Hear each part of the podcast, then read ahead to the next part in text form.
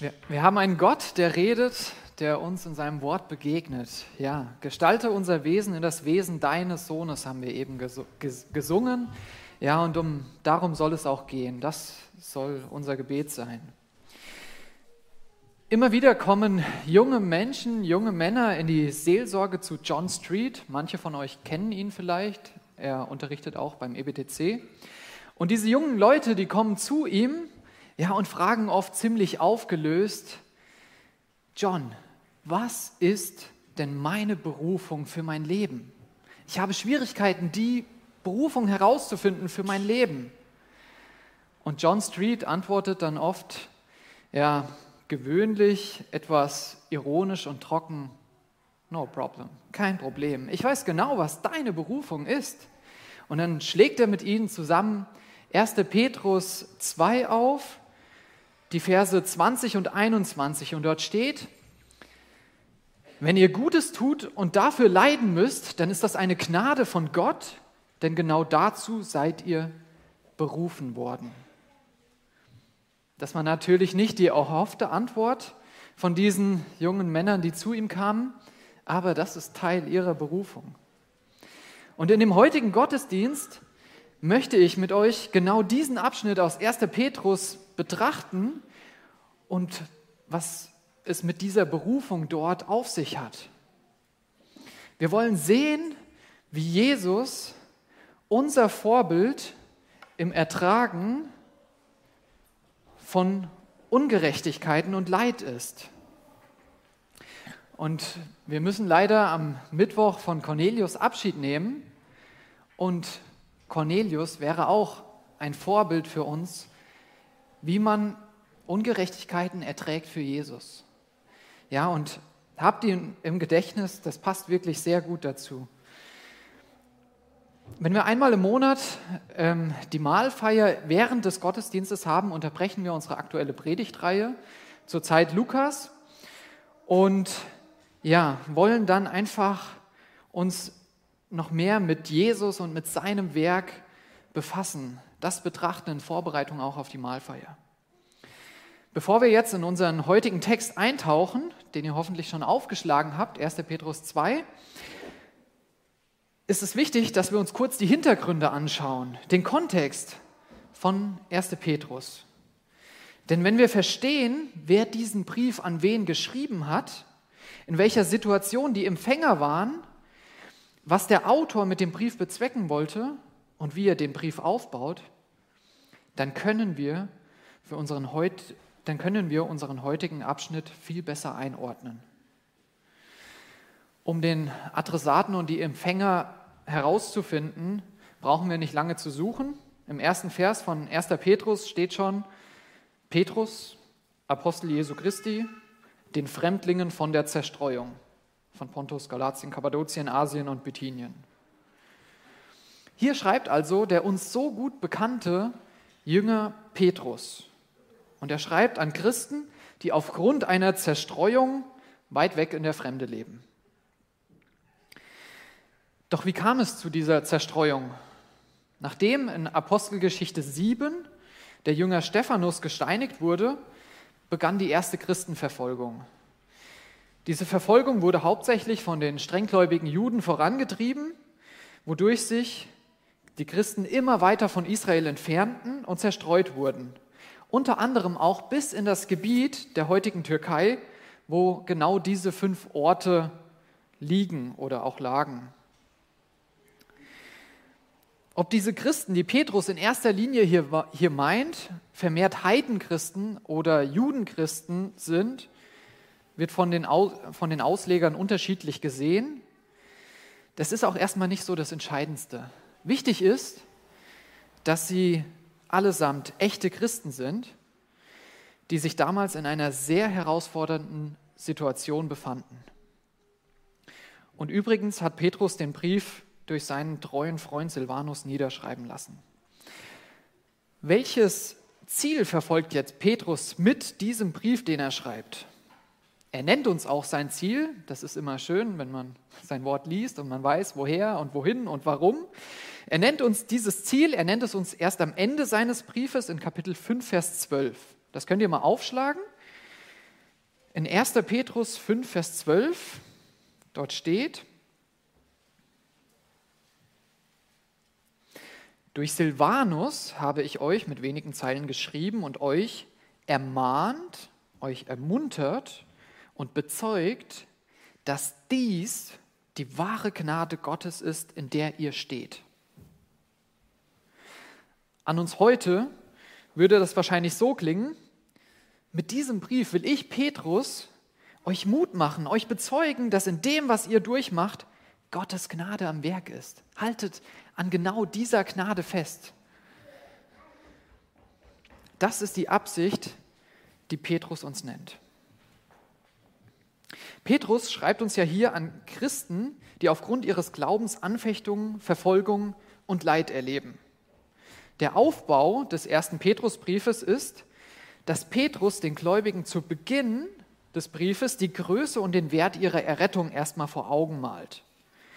Und dann im weiteren Verlauf durch den Brief ermutigt er sie, trotz dem aktuellen Leid, was sie erleben, trotz der Verfolgung, dass sie heilig leben und dass sie ihrem Vorbild Jesus ganz nachfolgen. Unsere heutigen sechs, sieben Verse, die stehen auch in einem größeren Sinnabschnitt und den schauen wir uns mal an. Der beginnt in 2 Vers 11 und geht ungefähr bis 3 Vers 9. Und in diesem Abschnitt zeigt Petrus den Gläubigen auf, wie sie sich praktisch in einer christusfeindlichen Welt verhalten sollen. Petrus ermutigt seine Leser dazu, mitten in ihren Prüfungen und in ihren Verfolgungen ein Zeugnis vor den Ungläubigen zu sein. In den Versen 11 und 12 ermahnt er sie, dass sie nicht ihren selbstsüchtigen Wünschen, die sie haben, nachgeben. Stattdessen ruft er sie dazu auf, trotz aller falschen Anschuldigungen, dass sie ein vorbildliches Leben führen. Dazu gehört es auch, dass sie sich unter Gott und seine Autorität unterordnen und natürlich auch unter die Autoritäten, die Gott eingesetzt hat. Petrus bleibt hier nicht bei der Theorie stehen, ja, sondern er zeigt ihnen, wie ein solch vorbildliches Leben ganz praktisch in den verschiedenen Lebensbereichen aussieht. Es geht da um das Verhalten gegenüber der Regierung, in der Gesellschaft, um das Verhalten am Arbeitsplatz, um ihr Verhalten in ihren Ehen und um ihr Verhalten in der Gemeinde. Leben Sie als Christen in diesen Bereichen nicht vorbildlich, verpassen Sie viele Möglichkeiten zu einem guten Zeugnis. Und das, was für die Christen damals galt, das gilt auch für uns. Ja, wenn wir in den verschiedenen Bereichen nicht vorbildlich leben, verpassen wir viele gute Möglichkeiten und Gelegenheiten, Zeugnis zu sein. Der zweite Lebensbereich, den Petrus hier anspricht, wo es, wo es anfängt, um den Arbeitsplatz zu gehen, das ist unser heutiger Predigtext. Kapitel 2, die Verse 18 bis 25. Ich habe den Text mitgebracht, aber ihr könnt auch gerne in eurer eigenen Bibel mitlesen, was natürlich noch viel besser ist. Wir lesen erstmal den Text und im Anschluss gebe ich euch noch mal eine halbe Minute Zeit, den Text für euch durchzugehen, weil manche, die können nicht so gut nachvollziehen, wenn man einfach was vorliest. Ja, mir geht es auch oft so, wenn ich dann selbst noch mal in den Text reinschaue, ähm, verstehe ich es noch mal besser. Vers 18. Ihr Sklaven in den Häusern, gehorcht euren Dienstherren mit aller Ehrerbietung, und zwar nicht nur den Guten und Gerechten, sondern auch den Launischen. Es ist nämlich eine Gnade Gottes, wenn jemand Kränkungen ertragen kann und unschuldig leidet, weil er in seinem Gewissen an Gott gebunden ist. Denn was wäre es für ein Ruhm, wenn ihr wegen einer Verfehlung Misshandlungen ertragt? Wenn ihr aber Gutes tut und dafür leiden müsst, dann ist das eine Gnade von Gott. Denn genau dazu seid ihr berufen worden. Auch Christus hat für euch gelitten und euch ein Beispiel gegeben, damit ihr seinen Fußspuren nachfolgt. Er hat keine Sünde begangen und kein unwahres Wort ist je über seine Lippen gekommen. Er wurde beleidigt und schimpfte nicht zurück. Er litt und drohte nicht mit Vergeltung, sondern überließ seine Sache dem, der gerecht richtet. Mit seinem Körper hat er unsere Sünden auf das Holz hinaufgetragen, damit wir, für die Sünden gestorben, nun so leben, wie es vor Gott recht ist. Durch seine Striemen seid ihr heil geworden, denn ihr wart wie Schafe, die sich verlaufen haben. Jetzt aber seid ihr zu eurem Hirten, dem Hüter eurer Seelen, zurückgekehrt. Ihr habt jetzt noch mal Zeit, ihr könnt den Text euch noch mal betrachten und dann geht's weiter.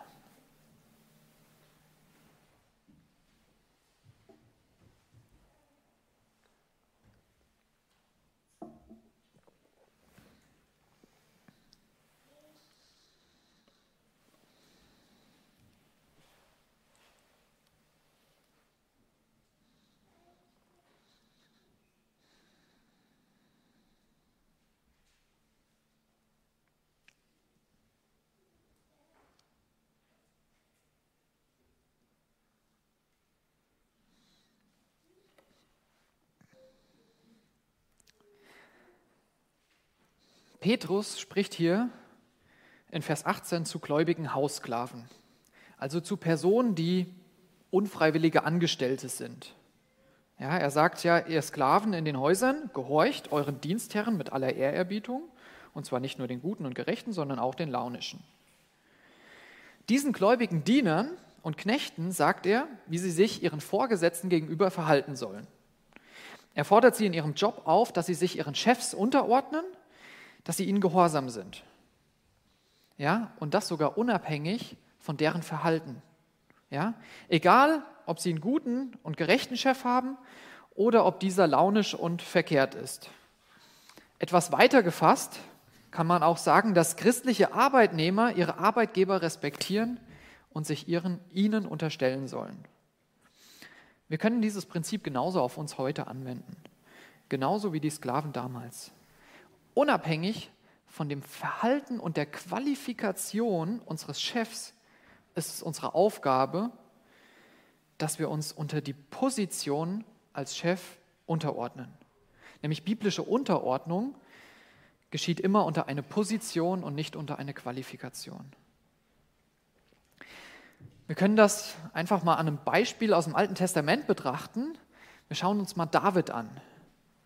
Ja, Gott hat David schon sehr früh bestimmt, König von Israel zu sein. Trotzdem ist er das die ersten Jahre noch nicht. Das dauert noch ziemlich lange. Und er ist Untergebener von König Saul, dem ersten König. Und Saul stellt ihn sogar dann direkt an seinem Königshof an als Musikant und später ist David für ihn auch ein erfolgreicher Krieger. Ja, David ist Saul unterstellt wie ein Arbeitnehmer und David ist aber auch wiederholt Zeuge davon, wie Saul gegen Gottes Willen handelt. Ja, und dann muss David sogar vor Saul fliehen, weil dieser ihn umbringen will. Und das über Jahre. Obwohl David mehrfach die Möglichkeit bekommt, sich an Saul zu rächen, macht er es nicht. Denkt zum Beispiel an die Situation in der Höhle, die ist recht bekannt, oder die Situation, wo er sich mit einem Freund in dieses Heerlager von Saul nachts mal reinschleicht und wirklich die Möglichkeit hat, diesen Saul, der ihn so ungerecht behandelt, der aber auch sein Vorgesetzter und König ist, ihn umzubringen, ihn aus dem Weg zu schaffen, ja, seiner Berufung als König nachzuhelfen. Doch statt sich zu rächen, gibt er diese Sache an Gott ab. Er ordnet sich gewissermaßen seinem Vorgesetzten unter oder respektiert ihn, ja, obwohl dieser launisch, verkehrt und ungehorsam ist. Ja, ein schönes Beispiel, ja, wie wir unserem Vorgesetzten gegenüber sein sollen.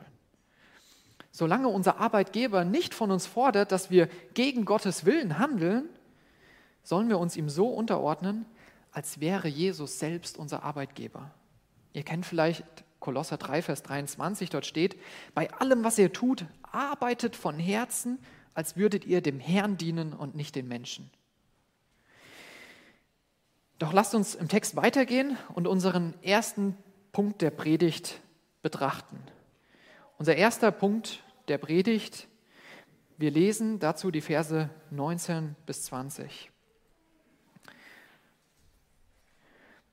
Der Punkt ist, Gott freut sich, wenn wir für ihn Ungerechtigkeiten ertragen. Vers 19.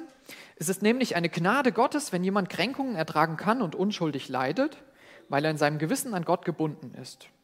Denn was wäre das für ein Ruhm, wenn ihr wegen einer Verfehlung Misshandlungen ertragt? Wenn ihr aber Gutes tut und dafür leiden müsst, dann ist das eine Gnade von Gott. Ich habe einmal zu wenig geklickt. So.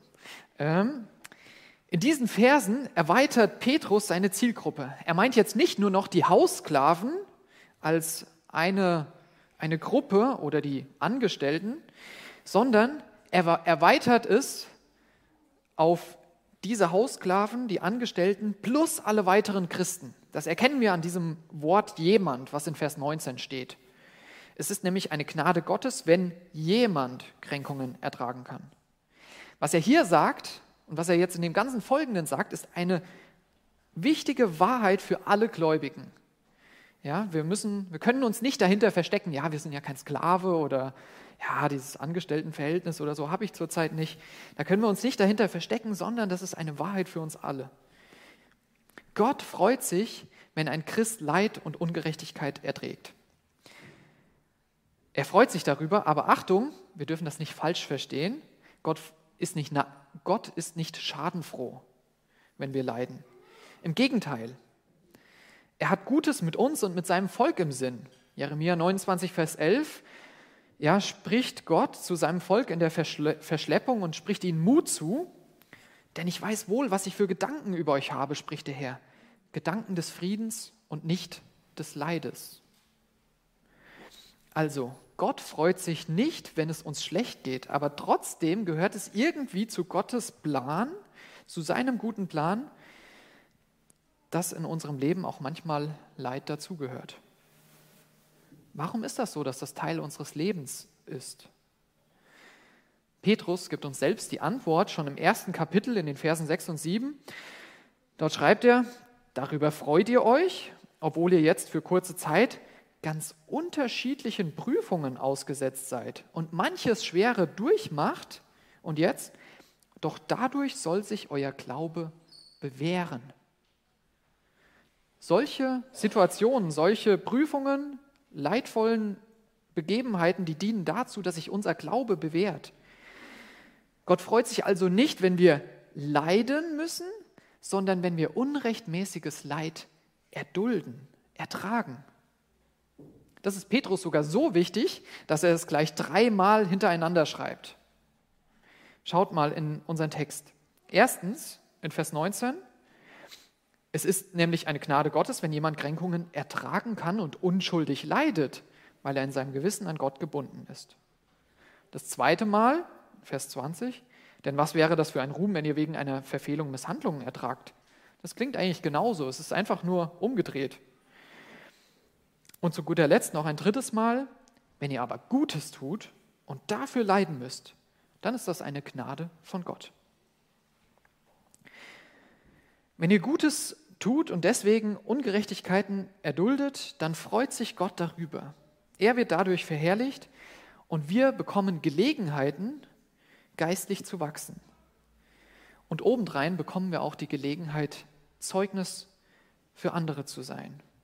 Vielleicht finden andere Menschen dadurch, wie wir mit Leid umgehen und mit Ungerechtigkeiten, zum rettenden Glauben, wie es im Fall von einer Schwester hier aus der Gegend war.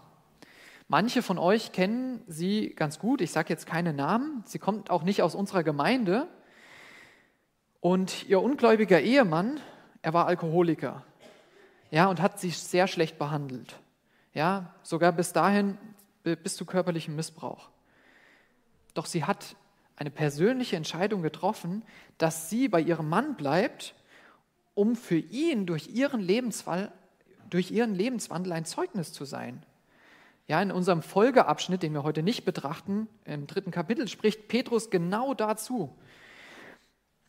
Diese Frau, die hätte nicht bleiben müssen in dieser Situation, aber sie wollte es für Jesus erdulden. Ja, es gibt Situationen, schlimme Situationen wie bei Missbrauch und Gewalt, wo die Bibel es erlaubt, dass man aus Selbstschutz in Sicherheit sich bringt. Doch diese Frau, sie hatte die Stärke zu sagen, ich, ich bleibe in dieser Situation, weil mein Wohlergehen mir nicht so wichtig ist wie das ewige Seelenheil meines Mannes. Und wisst ihr was? Wenige Monate bevor ihr Mann gestorben ist, hat er sich noch durch ihr Zeugnis bekehrt. Was muss das für eine doppelte Freude im Himmel gewesen sein?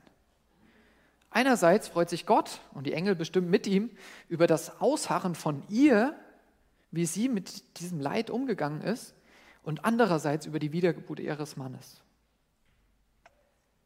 Dass wir Gott erfreuen, sollte uns anspornen, unrechtmäßiges Leid zu ertragen.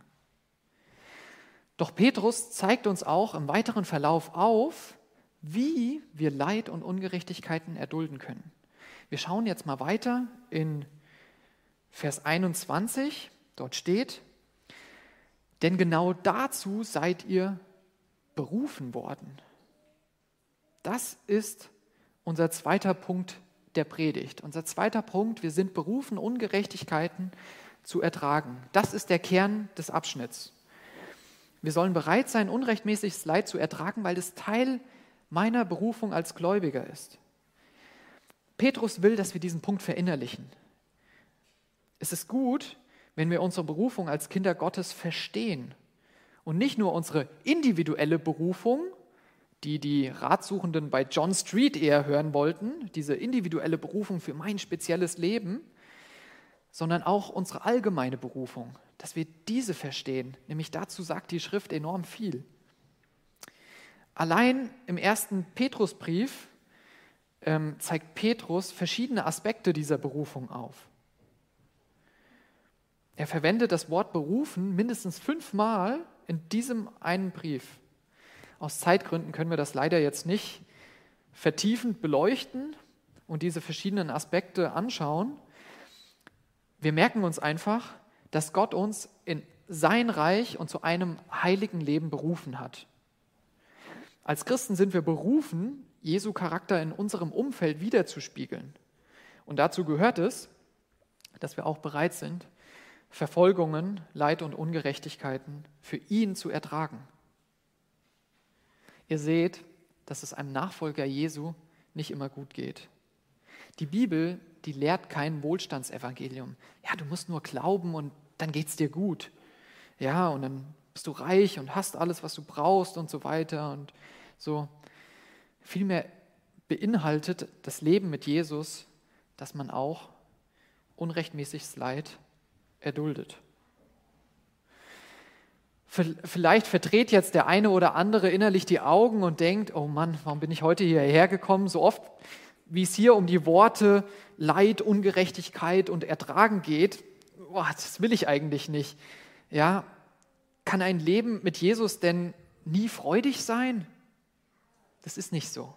Ein Leben ohne Jesus ist im Kern ein Leben ohne wahre Freude, ohne Liebe, ohne Gnade und alles, was ein Leben lebenswert macht. Aber ein Leben mit Jesus, mit ihm, ist wirkliche tiefe Erfüllung. Viel tiefer, als wir sie sonst irgendwo bekommen können. Er ist die Antwort auf jede meiner Fragen. Er ist die Quelle wirklicher, wahrer Freude. Und wie wir vor ein paar Wochen von Daniel in der Predigt über Johannes 4 gehört haben, ist das wirkliche Erfüllung, wenn wir zu Jesus kommen. Von Jesus werde ich nie enttäuscht. Ich bekomme von ihm sogar noch eine ewige Hoffnung und ein Erbe, was mir niemand nehmen kann. Und auch wenn wir teilweise Ungerechtigkeit und Leid ertragen müssen, können wir mit Jesu Hilfe darin voller Freude und Zuversicht sein. Wir haben jetzt schon zwei Punkte betrachtet, zwei Punkte, die uns helfen, Leid und Ungerechtigkeiten zu ertragen. Erstens war es das Wissen, dass Gott sich freut, wenn wir Ungerechtigkeiten erdulden. Und zweitens das Wissen, dass Ungerechtigkeiten Teil meiner Berufung sind. Und nun unser dritter Punkt, das Wissen, dass Jesus für mich gelitten hat, damit ich seinem Vorbild nachfolge. Unser dritter Punkt. Denn schaut mal, wie es in Vers 21 weitergeht. Denn genau dazu seid ihr berufen worden. Auch Christus hat für euch gelitten und euch ein Beispiel gegeben, dass ihr seinen Fußspuren folgt. Jesus ist unser Beispiel. Jesus ist unser Star. Jesus ist unser Vorbild im Ertragen von Ungerechtigkeiten. Und was war die Absicht Jesu, weshalb er uns dieses Beispiel hinterlassen hat? Der Text sagt es, damit wir seinen Fußspuren nachfolgen. Wisst ihr, was dieses griechische Wort für Beispiel und Vorbild eigentlich bedeutet? Das bedeutet so viel wie darunter geschriebenes. Das ist wirklich wörtlich. Dieses Vorbild, was immer so übersetzt wird, heißt darunter geschriebenes. Und damit ist eine Vorlage gemeint, die zum Abschreiben dient. Ja, damit man früher gab es keine Kopierer, dass man Kopien herstellen kann oder dass Kinder auch schreiben lernen. Ja, ich kann mit so einer Vorlage etwas abpausen, würden wir vielleicht sagen, indem ich die Vorlage unter ein Blatt lege. Ihr seht hier, das ist ein Bild von der Mona Lisa und diese Vorlage von der Mona Lisa die liegt unter diesem Blatt. Und dann kann man nachzeichnen, was dahinter ist. Und man kann es dadurch durchscheinen sehen und man kann es abpausen. Und mit diesem Bild zeigt Petrus uns, wie es funktioniert, Jesu Vorbild bzw. seinen Fußstapfen zu folgen. Er gebraucht dieses Bild dafür. Jesus ist die Vorlage die dahinter gelegt wird. Und wir sind das Blatt, was davor gelegt wird und was so werden soll, wie diese Vorlage ist. Ja, wir sollen mit unserem Leben sein Leben nachzeichnen. Wir sollen ihn nachahmen, ihn kopieren. Wir sollen das machen, was er macht. An uns soll man Jesus erkennen, seinen Charakter. Römer 8, Vers 29.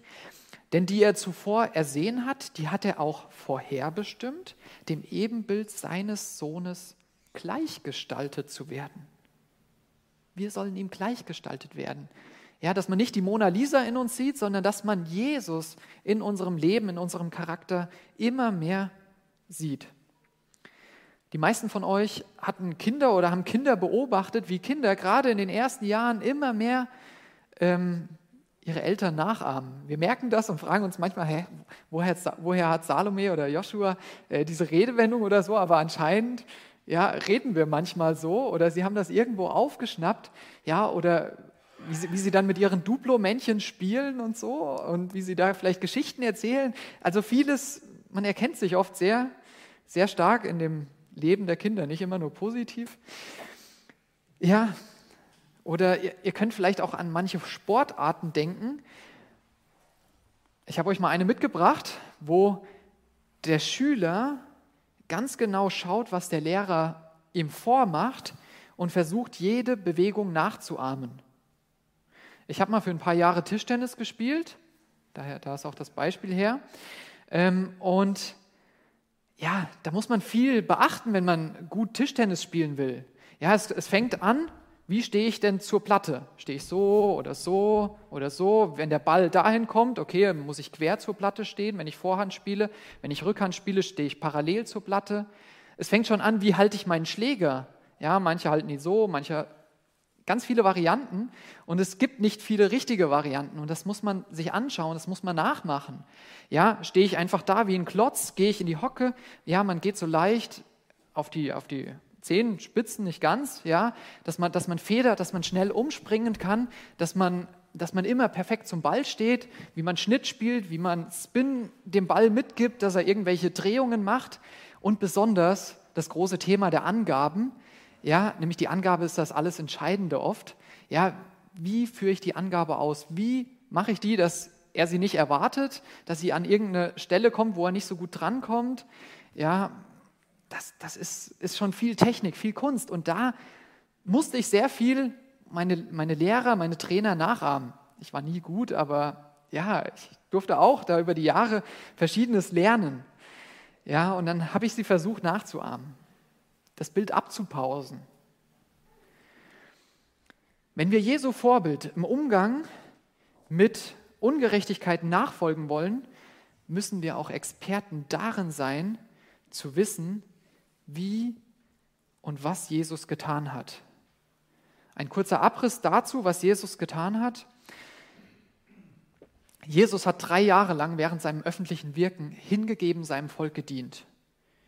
Ja, er hat teilweise von morgens bis spät abends Kranke geheilt. Er hat Wunder getan, er hat ihnen das Evangelium verkündigt. In seine zwölf Jünger, die er sich auserwählt hat, hat er besonders investiert. Er hat bei allem, was er getan hat, nie etwas Falsches gesagt oder gemacht. Und er hat seinem Volk und der ganzen Welt die Rettung gebracht. Und was war sein Lohn dafür? Er wurde die ganze Zeit während seines, seines Dienstes falsch verstanden, er wurde hinterfragt, er wurde abgewiesen, er wurde vor anderen runtergemacht. Als seine Zeit gekommen war, wurde er von einem seiner besten Freunde verraten, er wurde gefangen genommen, er wurde zu Unrecht verurteilt, er wurde verspottet, er wurde angespuckt, er wurde geschlagen, er hat eine Dornenkrone aufgesetzt bekommen, er wurde gegeißelt. Allein dieses Wort, er wurde gegeißelt, das beinhaltet so viel. Ja, er wurde nicht nur ausgepeitscht, sondern am Ende dieser, dieser Lederriemen von der Peitsche, da hingen Knochenstücke oder Metallsplitter drin, ja, dass die Haut vom Leib gerissen wird. Und dann noch, was eigentlich nie gemacht wurde, er wurde nicht nur gegeißelt, sondern auch noch gekreuzigt. Also beides wurde in der Regel nie angewendet und er hat beides erfahren. Das war die schlimmste Bestrafung der damaligen Zeit. Und das Allerschlimmste, Jesus musste das ganze Gericht Gottes tragen. Bei mir ist das so, bei der kleinsten Ungerechtigkeit, die ich erfahre, denke ich gleich, das ist nicht fair, das ist ungerecht, das habe ich nicht verdient. Ja, das fängt sogar schon da an, wo es nicht mal eine wirkliche Ungerechtigkeit ist. Bevor ich Tischtennis gespielt habe, habe ich Fußball gespielt. Ja, so F-Jugend, G-Jugend, gab es das, keine Ahnung, Bambinis, wie auch immer, jedenfalls bis zur C-Jugend. Ja, und der Grund, warum ich dann aufgehört habe, Fußball zu spielen und dann Tischtennis angefangen habe, war, dass ich immer, es gab zwei Teams in der C-Jugend, dass ich immer in das Schlechtere gesteckt wurde. War auch verständlich, war einfach nicht so gut. Ähm, ja, das war nicht mal eine Ungerechtigkeit, aber das fand ich schon nicht fair. Ja, da bäumt sich in mir alles. Ja, oder ich kann mich noch an meine Kindheit erinnern, da war mal eine Situation, wir hatten früher jetzt nie viel und irgendwie, da musste mal eine Anschaffung getätigt werden. Mein großer Bruder, der brauchte ein neues Bett, ja, und dann hat er eins bekommen und das hat mich schon geärgert. Das ist nicht fair, warum kriegt der ein neues Bett und ich nicht? Ja, und schon sowas, ja, und ich war dann keiner, der explodiert. Ja, ich habe mich dann auf mein Fahrrad gesetzt. Ich weiß, ich bin einfach weggefahren und bekam sogar die Tränen. Also es, war einfach nicht fair. Das habe ich gefühlt. Ja, und es war nicht mal eine Ungerechtigkeit. Ja, man konnte niemandem einen Vorwurf machen. Doch Jesu Leid, was wir gerade betrachtet haben, war das gerecht? War das fair? Ganz bestimmt nicht. Lasst uns mal die Verse 22 und 23 in diesem, in diesem Absatz lesen und sehen, wie Jesus auf diese Ungerechtigkeiten reagiert hat. Dort steht,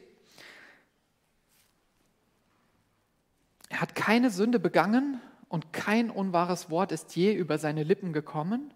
Er wurde beleidigt und schimpfte nicht zurück. Er litt und drohte nicht mit Vergeltung, sondern überließ seine Sache oder sondern überließ sich dem, der gerecht richtet.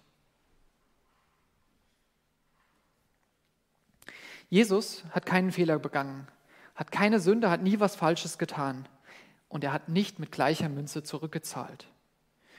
Er hätte sich selbst Gerechtigkeit verschaffen können. Er, er war allmächtig, ja, doch er hat es bewusst nicht getan.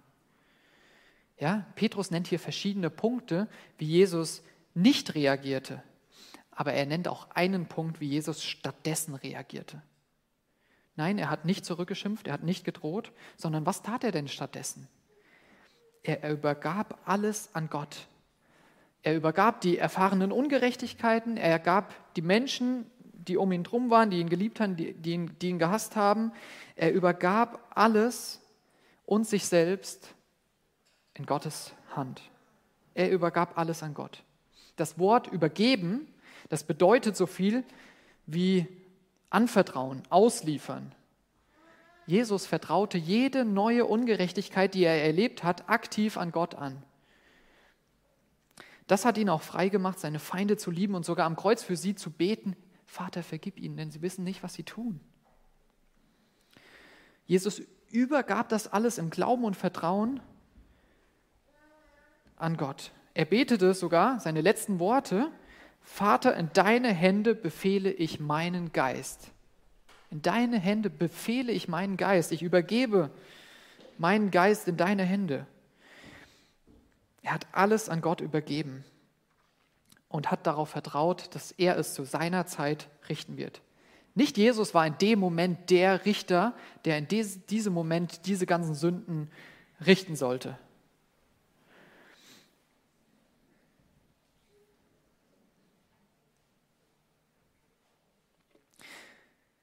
Auch du, auch ich, auch du kannst Ungerechtigkeiten ertragen, wenn du Unrecht dem übergibst, der gerecht richtet. Sicher hast du es schon mal, sicher hast du es schon mal erlebt, dass du übergangen, dass du vielleicht beleidigt, dass du verletzt, dass du ignoriert oder übervorteilt wurdest. Wenn du Leid und Ungerechtigkeiten von ungläubigen Menschen erfährst, kannst du es Gott in dem Wissen übergeben, dass er es zukünftig einmal richten wird. Wenn du das glaubst, bist du frei, sie zu lieben, die dich so schlecht behandeln. Aber es bleibt auch manchmal nicht aus, dass wir sogar durch andere Christen Ungerechtigkeiten, Ungerechtigkeiten erfahren, irgendwie verletzt werden. Ja, ich rede oft sehr unbedacht und durch mein unbedachtes, lapidares Reden habe ich schon öfters auch Geschwister verletzt, ja, und habe es die meisten Male wahrscheinlich nicht gemerkt und die haben das in Liebe zugedeckt, aber manchmal sind sie auch auf mich zugekommen, ja, und haben mir Gelegenheit zu geben, da zu wachsen und richtig mit umzugehen. Ja, und solche Dinge erfahren halt, passieren auch unter Christen. Ja, und wenn dir sowas passiert, übergibst du die Sache Gott und weißt, dass Jesus für diese Ungerechtigkeit von deinem Bruder, von deiner Schwester damals bezahlt hat am Kreuz das kann dich dann frei machen, ihnen von Herzen zu vergeben. Seht ihr, dass es eine aktive Handlung ist, wenn man eine Sache Gott übergibt? Ja, man nimmt Unrecht nicht einfach nur so achselzuckend hin. Man vertraut aktiv auf Gott. Man glaubt seiner Verheißung, dass er gerecht richtet. Man geht aktiv ins Gebet. Man gibt es aktiv Gott ab. So wie Josef im Alten Testament.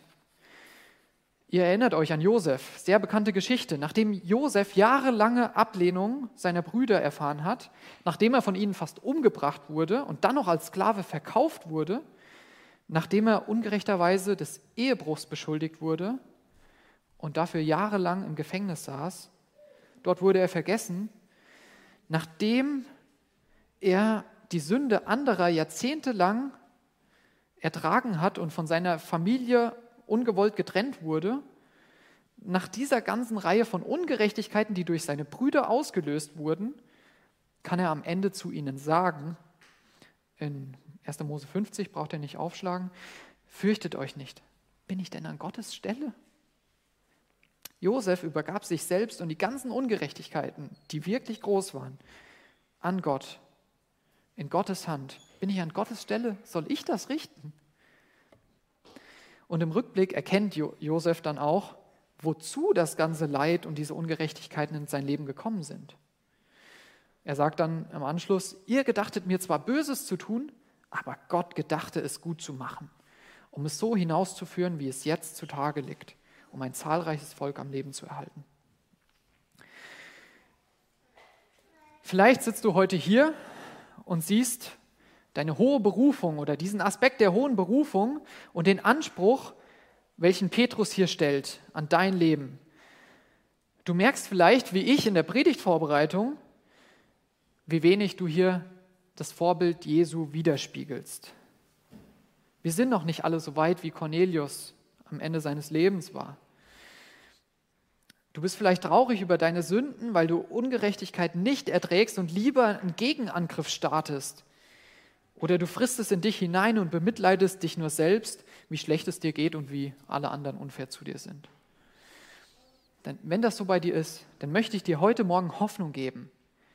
Halte mal die Augen auf den, der diesen Brief schreibt. Das ist doch der Jünger Petrus. Das ist der, der vor zwei Wochen in der Predigt ohne zu zögern selbst richten wollte. Der Petrus, der in Gefahr war. Jesus sollte ja für sein Gutes tun im Garten Gethsemane verhaftet und getötet werden. Und auch seine Jünger sind mit ihm ins Visier geraten, Petrus unter ihnen. Und ja, das war ungerecht. Das war nicht fair. Und Petrus reagiert sofort. Er zieht sein Schwert und haut drauf los. Er wollte die Sache selbst in die Hand nehmen. Aber diesen Petrus hat Jesus über die Jahre Stück für Stück verändert. Er hat seinen Charakter geprägt. Und genau dieser Petrus erinnert uns jetzt in diesen Versen an Jesu Vorbild, sich nicht selbst zu rächen. Dieser Petrus, er erinnert uns daran. Blicke auf Gottes verändernde Gnade im Leben des Petrus. Das ist ein Beispiel für wirklich fortschreitende Heiligung. Petrus folgt Jesu Beispiel nach seinen Fußspuren und sein Charakter, sein Denken und sein Handeln verändern sich über die Jahre komplett. Denk nochmal an das Blatt, welches die, äh, über die Vorlage zum Kopieren gelegt wird. Ja, er ist das Blatt, Jesus ist das Vorbild. Sein Leben wurde Stück für Stück verändert, weil, weil, er sein, weil er Jesu Leben nachgezeichnet hat. Es gab Hoffnung für Petrus und somit, und somit gibt es auch Hoffnung für dich und mich. Mit Jesu Hilfe können wir auch darin Stück für Stück wachsen, Jesus ähnlicher zu werden. Wir haben uns jetzt viel mit der Frage beschäftigt, wie kann ich Leid bestehen? Wie kann ich in Leid bestehen? Und zwar durch, dadurch, wenn ich weiß, dass Gott sich freut, wenn ich Leid erdulde, wenn ich verstehe, dass Leid zu meiner Berufung dient, wenn ich weiß, dass Jesus als mein Vorbild gelitten hat und ich alles Gott abgeben kann.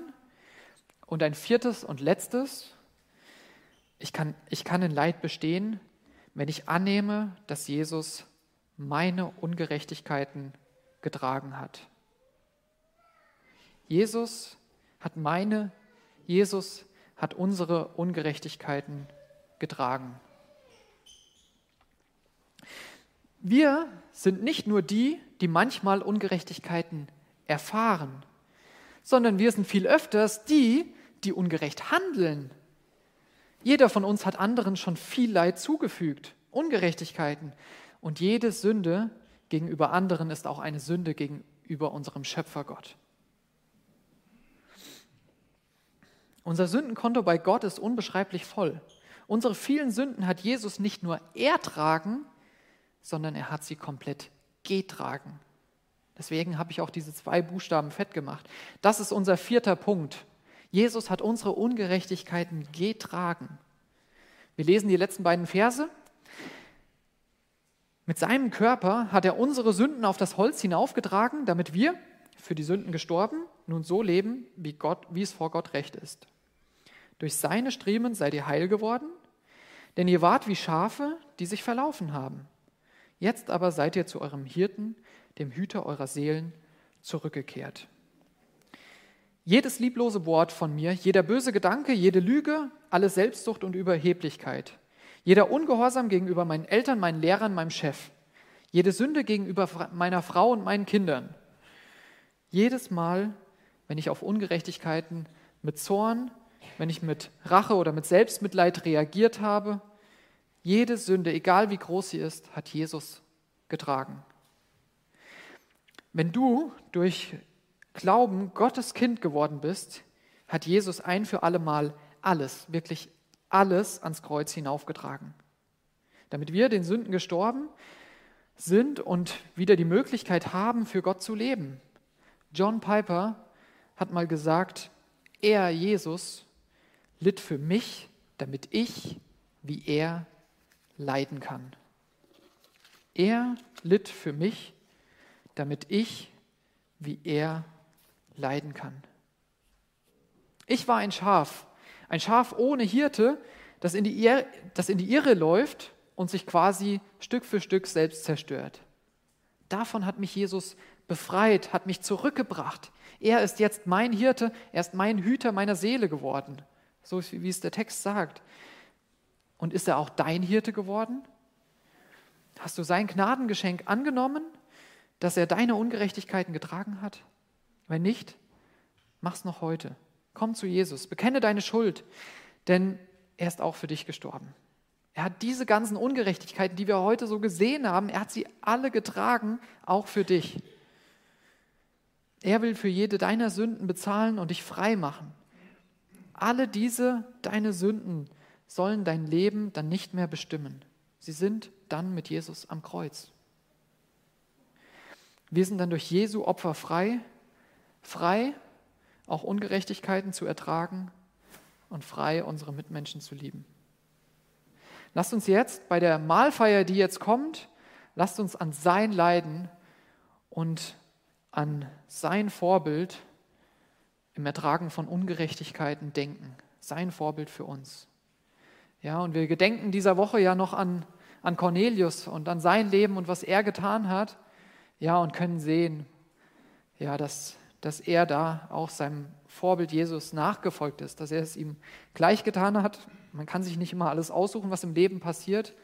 Ja, aber er kann uns die Kraft geben, ja, in Freude, in, in Erfüllung, trotz dieser ganzen Sachen da durchzukommen. Wir wollen noch aufstehen, aufstehen und beten und dann kommt die Mahlfeier zum Ende des Gottesdienstes.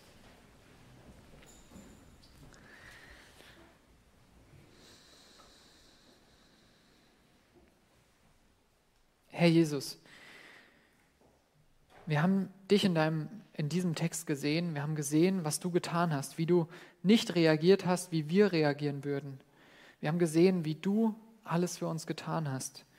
Ja, und wie wir dein Vorbild sehen, auch in diesen schwierigen Momenten des Lebens, in diesen Herausforderungen, dein Vorbild für uns. Und Herr, wir wollen dieses, dieses Blatt sein, was man drüber legt, über dich, die perfekte Vorlage. Wir wollen Nachahmer sein, wir wollen dir folgen. Bitte hilf uns dabei ähm, und dass wir, dass wir auch Petrus im Blick haben und wir sehen, wie du ihn verändert hast. Ja, wie du so viel in seinem Leben bewirkt hast und das kannst du auch in unserem Leben. Hilf uns loszulassen, ja, wo wir uns noch an irgendwas klammern, ja, uns dir ganz hinzugeben, ja, und auf dem Weg zu dir wirklich volle Erfüllung und Freude erfahren. Herr, darum bitte ich dich, dass wir auch jetzt an deine Leiden nochmal bewusst denken, ja, und dass du gelitten hast. Nicht einfach so, sondern ja, mit einem Ziel, um uns loszukaufen, um uns zu erlösen. Ja, Herr, wenn wir das noch nicht verstanden habe, hilf uns dabei und dass wir ja miterben werden, dass wir Kinder Gottes werden. Ich danke dir für die Mahlfeier, die jetzt kommt, ja, für den Gottesdienst und für dein Wort. Amen.